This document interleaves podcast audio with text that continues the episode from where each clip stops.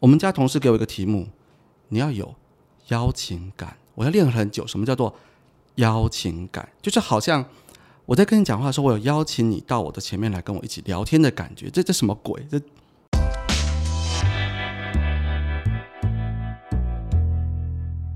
OK，再一次，第三次，不要连 Podcast 的开场都要录十次、四五次，应该是不会啦。已经第三次了。Hello，大家好，我是播客老师。今天是我们 Podcast 播客的第一集，我们的频道叫做“看不见的设计”。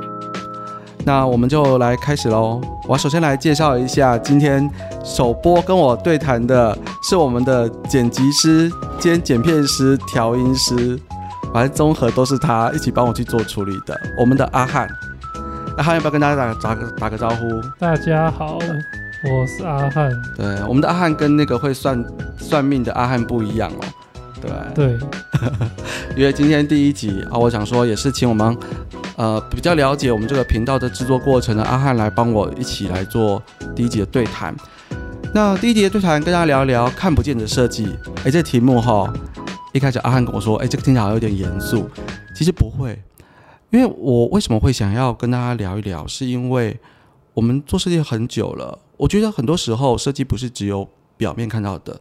其实有很多设计看不到背后的故事，其实更精彩。那我想说，这个 p o c k e t 比较是属于我自己 book 老师跟大家一个谈心跟分享分享我自己想法的一个空间，那就很轻松的。那我们日后每一集，我们可以找一些不同的来宾来聊聊天，大家聊聊时事，然后聊聊呃，我们不管是工作上、生活上，甚至一些想法，希望。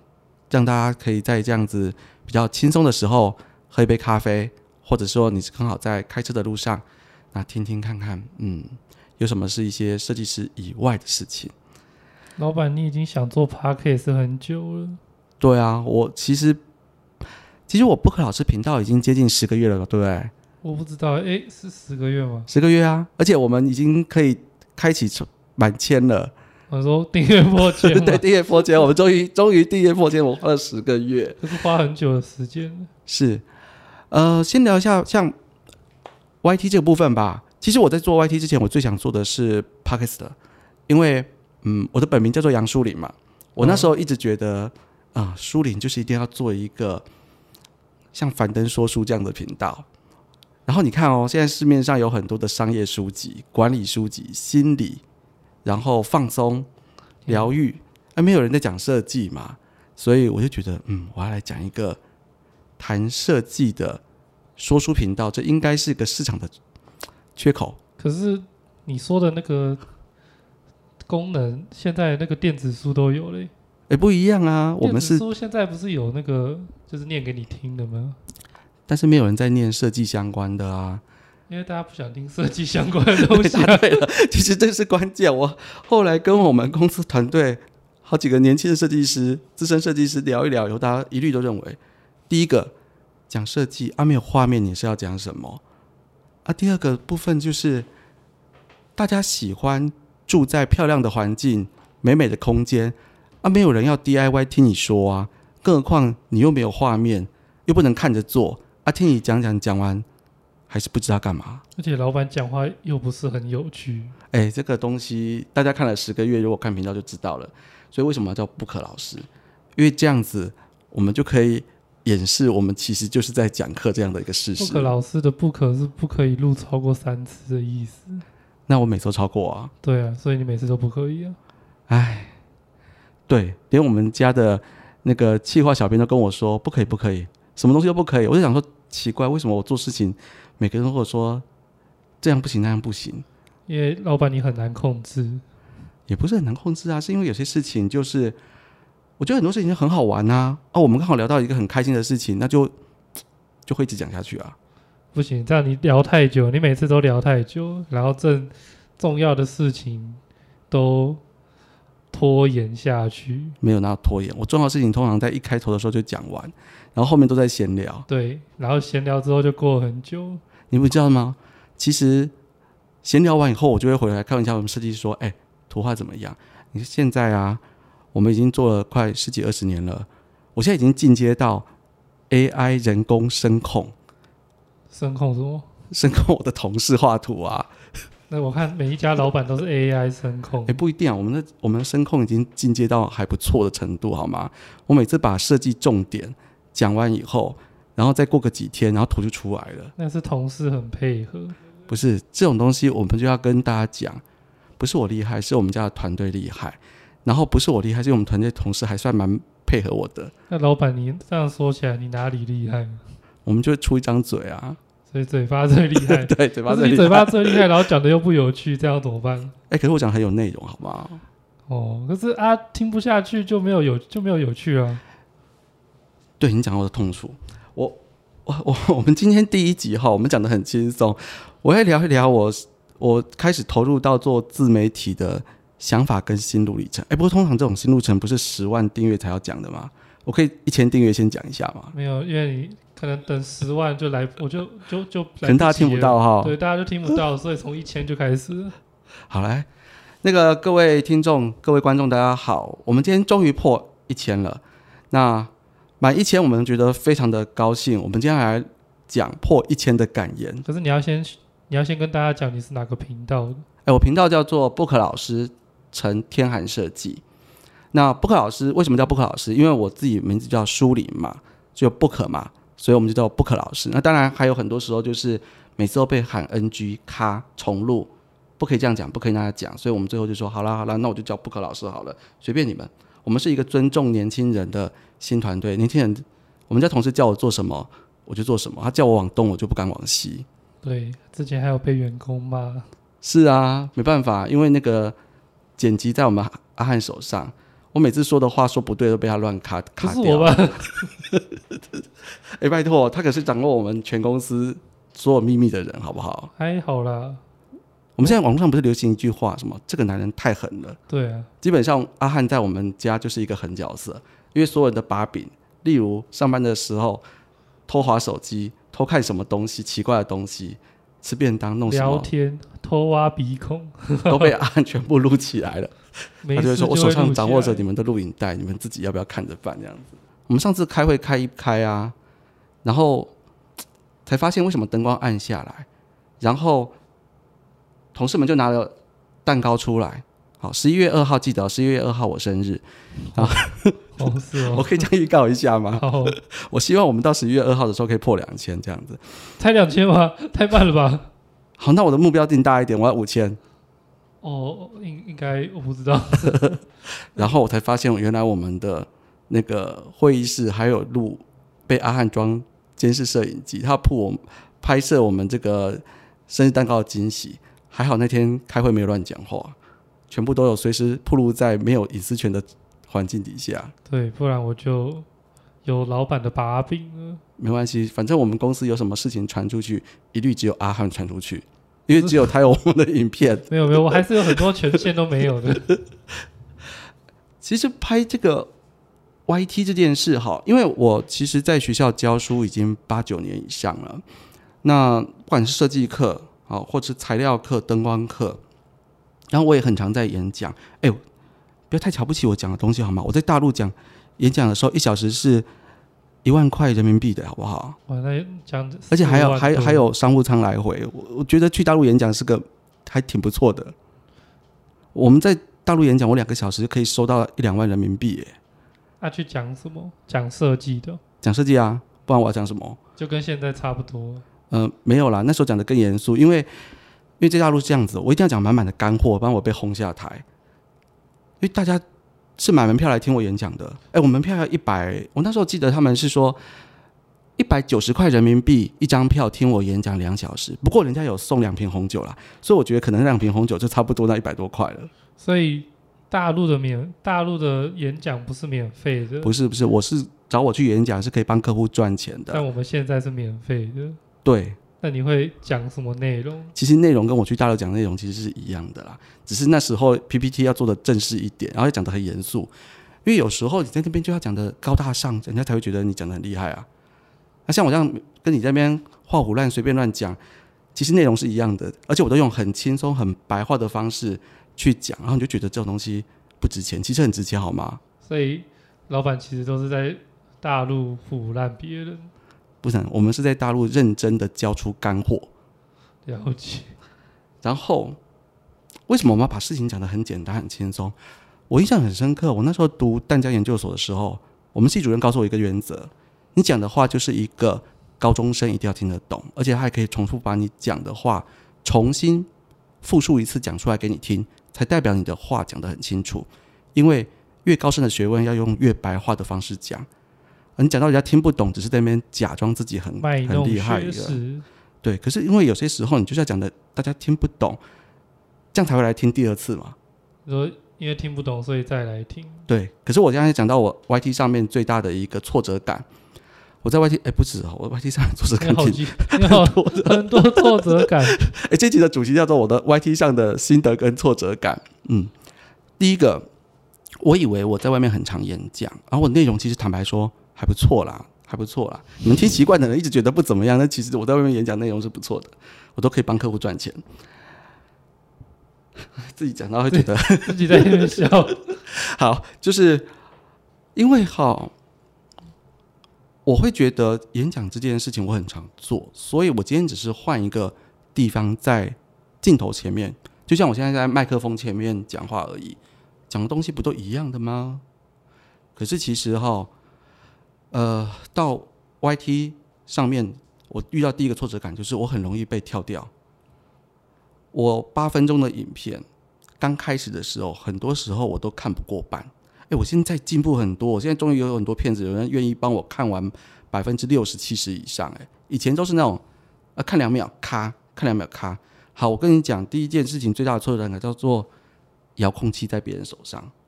我以前在演讲台上面，他如果觉得我讲的不够厉害，他也不会站起来立刻走出去。哎，可是大陆会，台湾的人一般，大陆比较不留情面，嗯，我觉得台湾人比较好一点。台湾人就是很棒、善良，然后会保留你的面子，他就会乖乖的听完，但他在他会在底下划手机。但其实都在底下划手机跟聊天。对，而且以前啊，上课的时候我们会觉得在底下划个手机无所谓，老师不知道。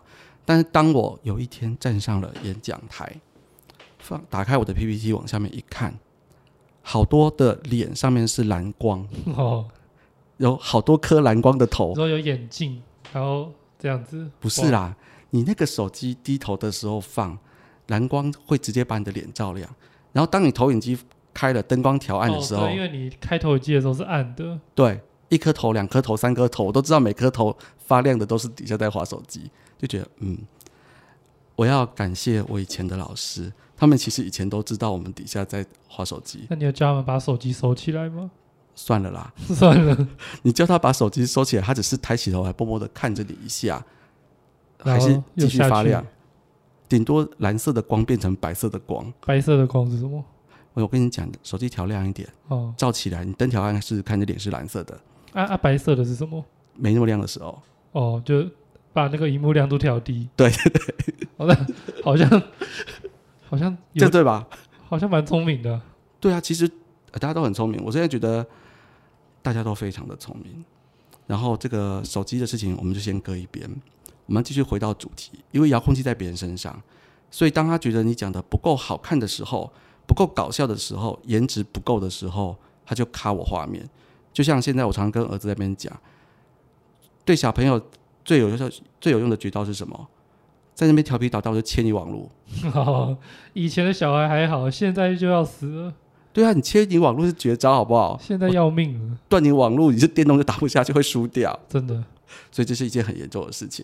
那所以，我必须要保持着在整个频道上面对外地我有很有压力，因为我要保持整个频道上都要非常的紧张，然后非常的有干货的满满，让大家觉得哇，这整期就是觉得很好看，不然他就把我按掉。但是越这样想啊，拍起来就越紧张。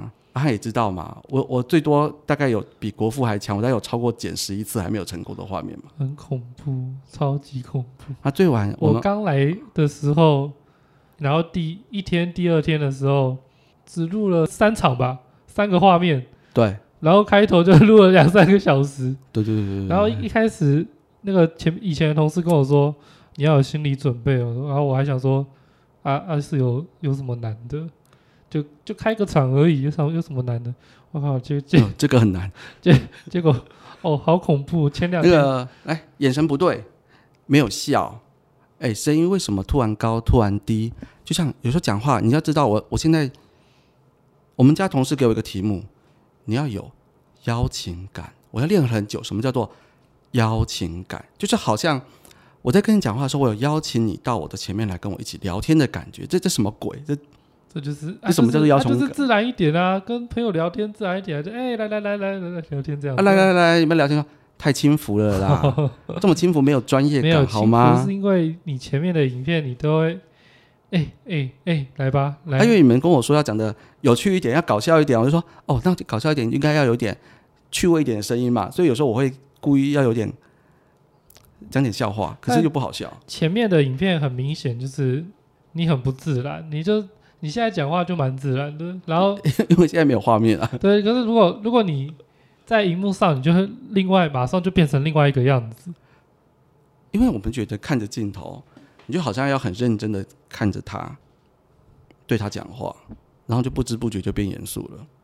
但其实我觉得要怎么在上面很轻松的去讲话，真的是一件蛮难的事情。那你就看摄影师啊，那我看着你就会想笑出来啊。哦是哦，是这样子哦。对啊，所以我看着你我就想笑出来啊。然后第二件事情呢，就是所谓的讲话逻辑这件事情，其实我也是练了很久，因为我们平常在讲话是可以跟人家有一个互动啊，我讲话你可以接话，所以有时候我在问问题的时候，尤其是你知道教学生惯了，很常会说，哎，大家知不知道我现在问的问题是什么啊？答案是什么啊？嗯，等三秒，就像我们常给小朋友看的卡通一样，就问说，说来 Dora 吗？Dora 啊。对，然后你就说，哎，等三秒，因为你要选 A、B、C，给他有时间选。像 Dora 都会，大家最喜欢哪一个？然后过一下之后，我也是这样。对我也是耶，我也是喜欢这个耶。嗯然后加上我们一开始不是很认真设计那个布克老师小教室吗？哎，我还蛮喜欢的，还有黑板跟 A、B、C、D 四个画面，对啊，然后还有复选题，然后我就很认真这样想说，嗯，我们要把很多东西前面讲完，你知道吗？教课教习惯的缺点就是每次一篇整个讲完，最后总是应该要有一个小结论，还要有一个摘要，这样学生才有笔记可以写格子，带回去才会觉得今天老师有教东西。好，我就把这个习惯放到我的 YT 上面了。我每次讲完以后，就会觉得后面应该要有一个总结，而且还要问问题 Q&A。那这件事情大概维持不到十集就被否决掉了，又是不可以，因为没有人要在上面跟你停停三秒钟说，来这个沙发颜色，大家觉得红色好、绿色好、黄色好、白色好。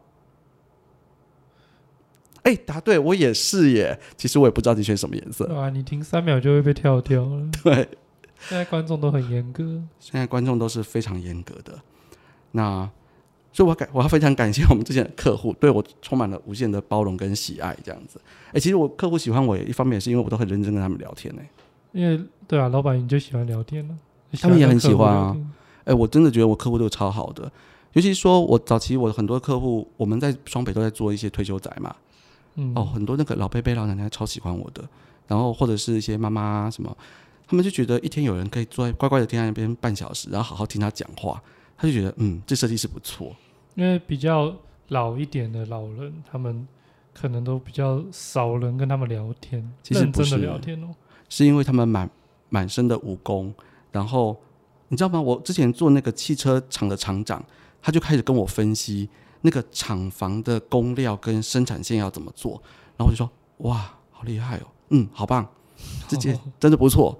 他还教我怎么样去做库存管理，然后要怎么样节省库存，跟银行的税率要银行的利率要怎么谈，我就觉得我每个客户都有超好的。然后每次上完课以后回来就开始，啊、因为因为其实之前我我回来会写一下笔记啦，所以我的笔记其实还蛮认真的。今天今天汽车厂的老板教我怎么样放材料要怎么放，今天另外一个做银行业的跟我讲怎么样银行的利率怎么谈比较便宜，而且他们教我很多事情。那为什么？我觉得一定是因为他们的儿子跟女儿其实有点不太想听他们讲，就像我也不太想听我爸讲太多 快他工作上的事情一样。是这样子啊，但是很正常啊。但是我觉得客户对我们很好，我们其实就很认真的帮他把所有的事情办好。因为第一个，我们把事情做好是应该的嘛。那但是客户其实又对我们蛮好的，我们当然很用心的去去服务，然后去做好。所以其实客户，呃，虽然你们看我都在聊天，但是其实我们是很很认真的感情都是聊出来的。话不是这样讲啦，但是基本上我大部分是在聊，没错。而且啊，我现在讲了那么多，其实我一直很想要切切入我们家的主题，可是我等一下还会再放一下，因为我看不见的设计啊，我们讲了那么多，现在是属于 YT 一千感言呢、要的还还在一千感言，对，我们还在 YT YT 一千，应该我们会录完 YT 的一千感言，然后就结束这一集，然后等我的题目说明，应该会到我们的 EP Two 的时候再来做说明。那你可。以先说为什么叫看不见的设计？不要我那个我的中年大叔斜杠多媒体创作者还没讲完，哦，你有很多可以讲，超多事。所以你。要你要先讲说，我的一千感言跟我的辛酸史，哦，好好可以，这件事情真的是哦，我最近我我遇到朋友都说，哎，你要知道哦，中年斜杠很累的，我自己公司图也要画，东西也要打，PPT 也要做，然后跟客户关系也要维持，厂商也要管，材料也要看，然后现在我还要自己写脚本，然后还要录 YT，还要自己当演员，就感觉起来真的是有够多事情的。还好我们阿汉其实蛮万能的，虽然说我们有时候都在那边聊阿汉讲来讲去讲来讲去的，但是其实他真的是帮很多的忙，因为我只负责写脚本大纲，然后他就要负责生出后面的东西来。对我都把它全部都弄出来，然后弄出来以后，我就开始背稿，然后开始讲，然后讲的时候呢，他们就负责激励我、督促我、检讨我，然后再把我卡掉。对啊，那、在你这个表现在外面是会被被骂的，会直接丢那个本在讲什么东西。哎，我中年创业很辛，中年斜杠很辛苦，好不好？我有我是很认真在讲、哎我有给很多的包容，有有有还，有鼓励。我们不只是感恩我们客户给我无限的包容之外，也非常感恩我们的团队给我无限的包容，因为有你们，然后所以我们才会继续成长这样子。好，然后继续呢，我再讲我下一个。呃，除了很容易被，我觉得你必须要维持那个紧凑性跟讲话前后的线性的逻辑，因为你用问题式的回复，其实在荧幕上的呈现是不是很好用的？那你必须要线性的逻辑之外，还有单刀切单刀直入，有话快点讲，不要拖得太久，这也是要练习的。对，因为老板你很常同一句话都同一个意思，然后一直讲一直讲，然后讲完之后又讲其他，然后下一段又讲回来刚同样的东西。因为你要了解，我们设计的训练是这样子，我们设计的训练呢，分成左脑跟右脑，一边是理性，一边是感性。理性的部分，我认为我很强，就是说我可以很快速的把东西组织好，所以流程图、组织图、架构，我大概在组织这部分都是算很拿手的，所以我很快可以把大框架架完。但是接下来呢，我们进入到感性这个部分，就是设计师其实是要在说故事的。说故事是这样子：嗯，从前从前有一个白雪公主，她吃了一颗苹果以后就昏迷了。后来有人救了她，以后又被王子娶回去，就过着从此过着幸福快乐的生活。那幸福快乐生活以后都不用打扫，也不用整理东西，也不用生小孩。然后就这样结束童话故事都没有幸福快乐以后的生活。对但是如果这样讲完，它这有什么好看的？你中间就是骨架出来以后要有肉啊，可是啊，可是那个故事有趣的地方就是七个小矮人跟那个王子亲亲那边呢、对啊。可是你就是要把细节讲出来，像这样苹果是红色的，它的长什么样子啊？它好不好吃？你就要去讲嘛，对不对？哦还是这样太细了？没有啊，就跟很像就写老板，你不是以前有写过文章吗？对啊，就很像写文章，你在你在描写一个人的时候，你一定会说他有一头乌黑的秀发，然后眼睛是什么咖啡色的，然后呃什么看起来很年轻对这样子，一定就是你你要把这些故事去形容描述出来，你才可以有，大家才可以有一个完整的想象空间嘛。更何况，呃，我们设计其实真的不是只有一个表象，因为你在，我记得我们印象在我们的教育训练里面很重要一句话是，你画出来的图设计图上面没有一笔是没有意义的。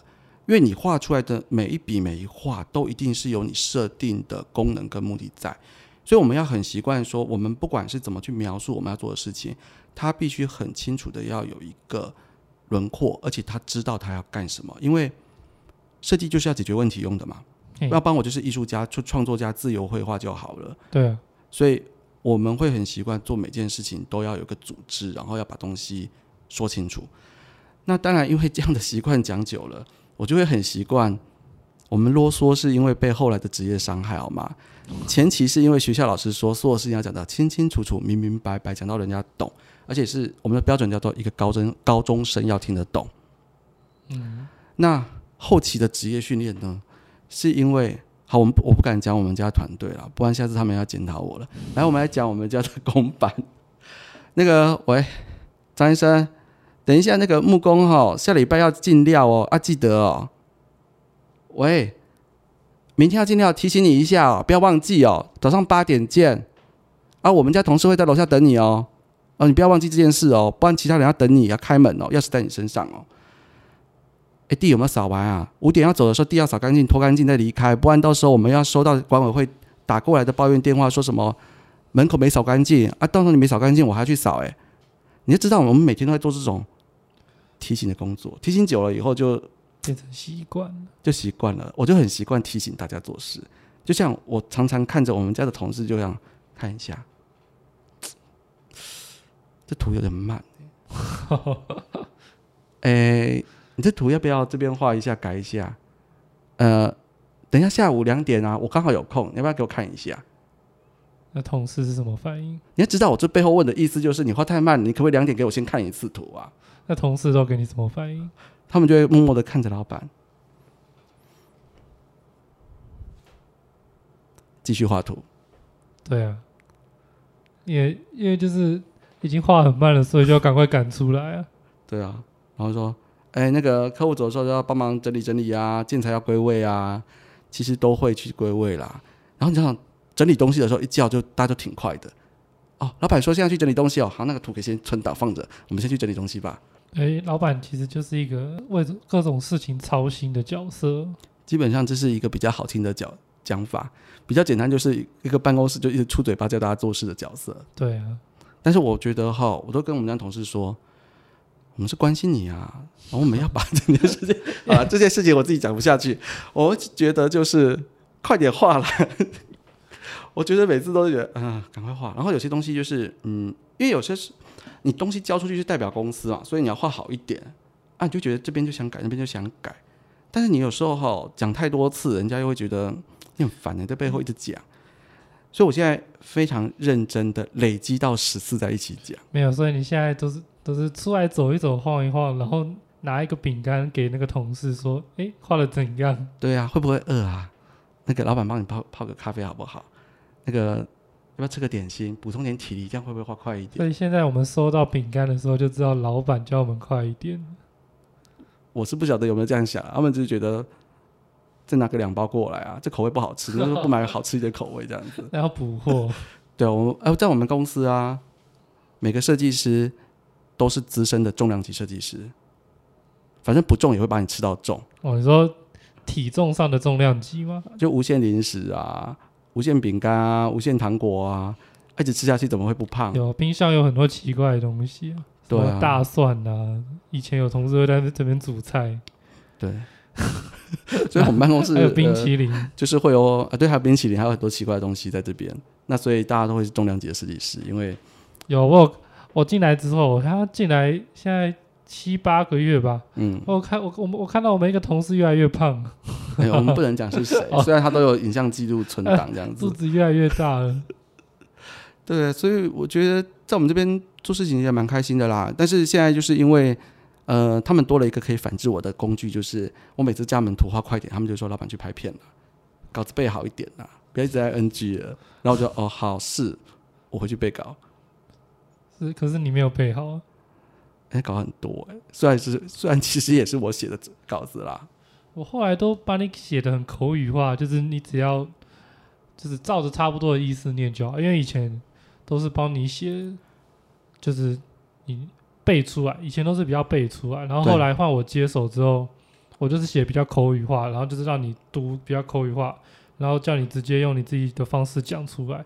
可是你讲出来之后，又发现变成你的结构容易变松散，然后又有点卡字，因为你自己其实不知道要讲什么。如果没有给你安排的话，呃，对，一一种是这样的，还有就是因为我后来觉得一个比较多的一种关键哦，最近学学会一个叫做网感，就是你要有一种在镜头前面的节奏或是感受，你能够抓得到。好，那他们说这个叫做网感，或是啊，我我有听过网，就是我最近我最近才听说到就是比，较网络一点的感觉，比较轻松自在，然后像朋友一样对话。对，因为我我们就我也没有很老，我才四十多岁，但是我就觉得我们已经很习惯，就是很正规的要讲事情。但我现在努力的让自己变得很轻松，然后亲民一点。因为我们一直都很亲民，只是以前会觉得要没有你在正式场合要讲的很很正规这样说那明。镜头就不是正式场合，因为你上镜头的时候就会变太正式。对然后所以现在就是要放松。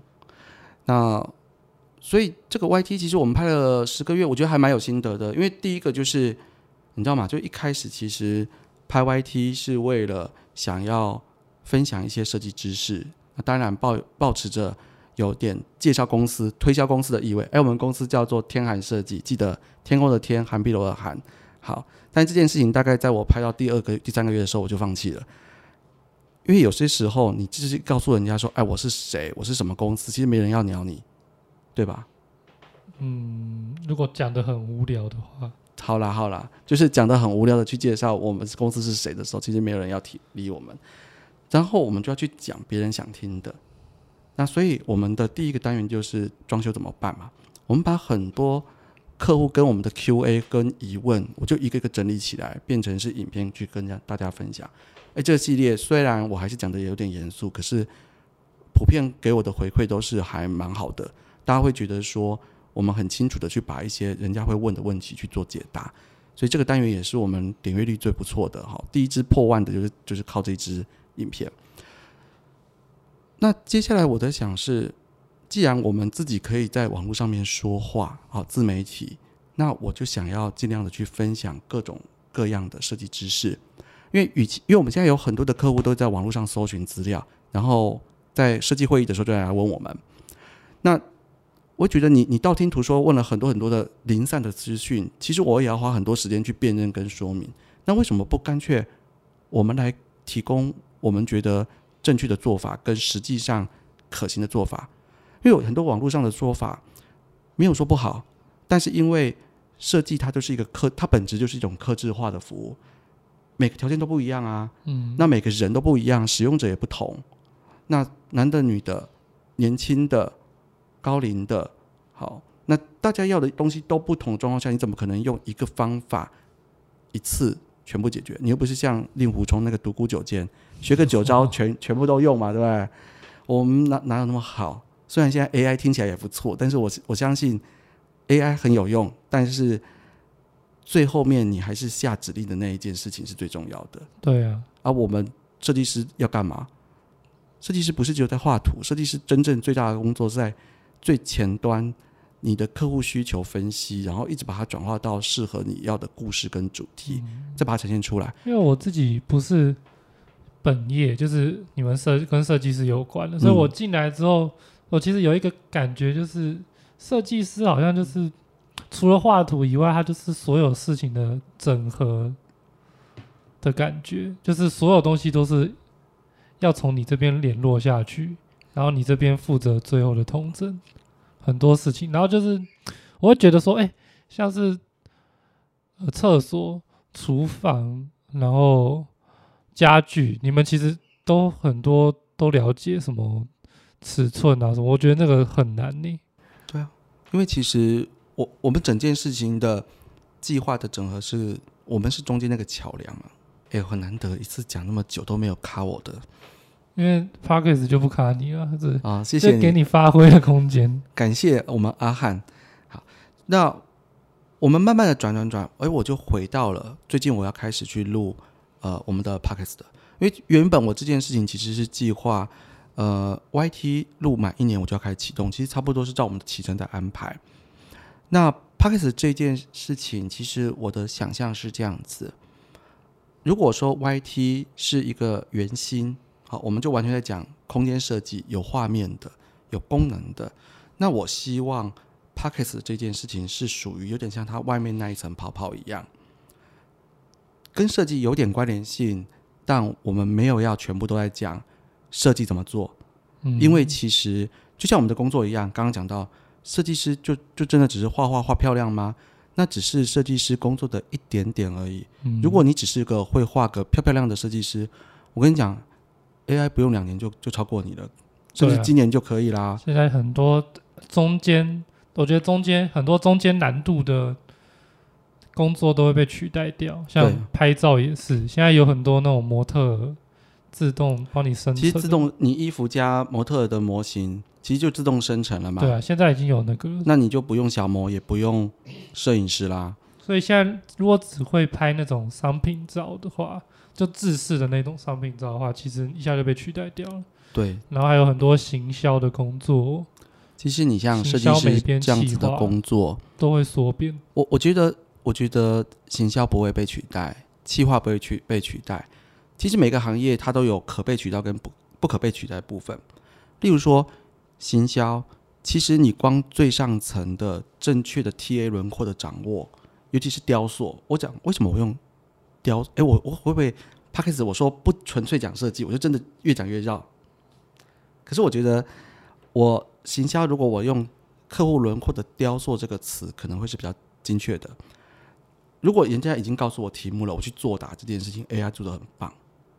但是如何找出正确的题目，甚至创造题目这件事情，我觉得是 AI 在不容易做到的事情。有人要输入这样的指令，就例如说，我们手机已经很习惯用按键式的手机，所以如果今天 AI 提早出来设计新手机，我从就是我的手机的按键只会从十个变十一个变十二个变成圆形、方形各式造型，但是我不觉得它会像贾伯斯一样去推出一个无按键手机，嗯因为无按键已经在它资料库的范围外。那行销这件事也是一样，如果你的题目跟 TA 客户轮廓超级清楚，好，我跟你说，AI 就直接取代你，自动一下子就好了。对啊，但是如果你要找边界以外的事情，甚至在范围内去雕出一个全新的形象组合，我认为 AI 是很难做到这件事情的。那就像，哎，我就要自夸一下啦，我们设计师未来还是很不错的。好的设计师在干什么？设设计师的设计其实就是为了单一目的设想跟计划。我们要去设想整件事情的轮廓，在设想之前，一定要去了解整件事情运作的背景、原因跟逻辑，你才能够去设想出整件事情该怎么做。然后计划就是把它做出来的执行的规则、程序、方法、材料，最后你看到叫做那一张设计图。嗯，所以如果你只会画，那我觉得 AI 很快就会取代你。但是你如果是最前端的设想这件事情，跟想象力以及说创意连接这件事情，我认为 A AI 还不没办法太快去，所以应该是这样。说，那种既定流程的东西很快就会被取代，但是如果是你讲到想法或是创意那种比较发想的东西，还是要就是提供额外价值啊，就是你除了你除了会做这件事以外，你可以帮客户做到什么额外价值？没错，那个东西比较难被取代。但是这件事情本来就是我们好一点设计师最重要的价值啊，因为你今天只是画漂亮而已，我相信这件事情谁都做，很多人都做得到。当然我，我不排除，因为有一部分的设计师，他最厉害就是他的美感非常的好，所以他其实可以靠美感来让大家去委托他。嗯、这样设计师有没有？我觉得一百个里面有一个两个就很不错了。我指的就是他的美感是独一无二到人家想要去跟随的，这是很棒 top 的一个美感的塑造者。但是除了这些人以外，其他人真的有这么多独创的美感吗？对，所以就是中比较中低阶的人，很容易未来被取代掉。对，因为我就像现在图像设计最明显嘛，嗯，那你说室内设计有没有？其实也有 AI 画室内设计图的、啊。虽然我们内行的一看，现在瑕疵一大堆，但是我心里也很清楚、哦，他会继续学习啊。他再学习下去，几个月后他的瑕疵就越来越少了。嗯，那也有人会说，那他会画做不出来啊？我觉得只是现在而已。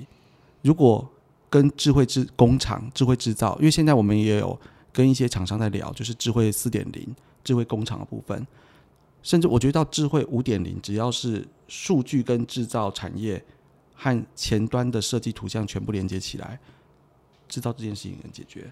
所以我说我我不担心这件事情，我们今天只担心说，当这些都成真，而且很快都成真的时候，我们都我们该做什么事？就是利用他们呢。对，我们要学会它怎么使用。那以后其实就会分成会用工具跟不会工用工具的人嘛。比较以前的那种保守派，跟那种现可能未来就是比较创新的那种嘛。这种东西有一点难二分法。好，因为二二分法是因为它这件收是，我该讲怎么讲呢？我很难说这东西叫做创新或是传统，因为有时候很创新的人其实多半死百分之九十也就是死掉嘛。对啊，如果你拉长看的话，对啊，那呃，传统为什么它是传统？因为经过这么这么多的淘汰，它就是留下来的。嗯，所以你说传统不好吗？不会，它其实经过以前时间的考验留下来的成果。但是它能不能面对未来时间考验？哦，我打个问号。但是你说创新，他想尝试去突破未来的时间，但是能走到沙滩上的有几个？像我们自己有没有很有焦虑感？有啊，我看着阿汉，我们看着同事，我们都很有焦虑感啊，对不对？我每周说我很有焦虑感啊，嗯，你看我画我剪片也没有阿汉快啊，然后那个画画 AutoCAD 的我也不见得有现在小朋友画的那么快啊。诶，但是我知道东西怎么看，我知道重点在哪里，对，还有它的 key 关键点在哪里。我也常跟我们自己家的同事说，做老板也没有比较厉害啊。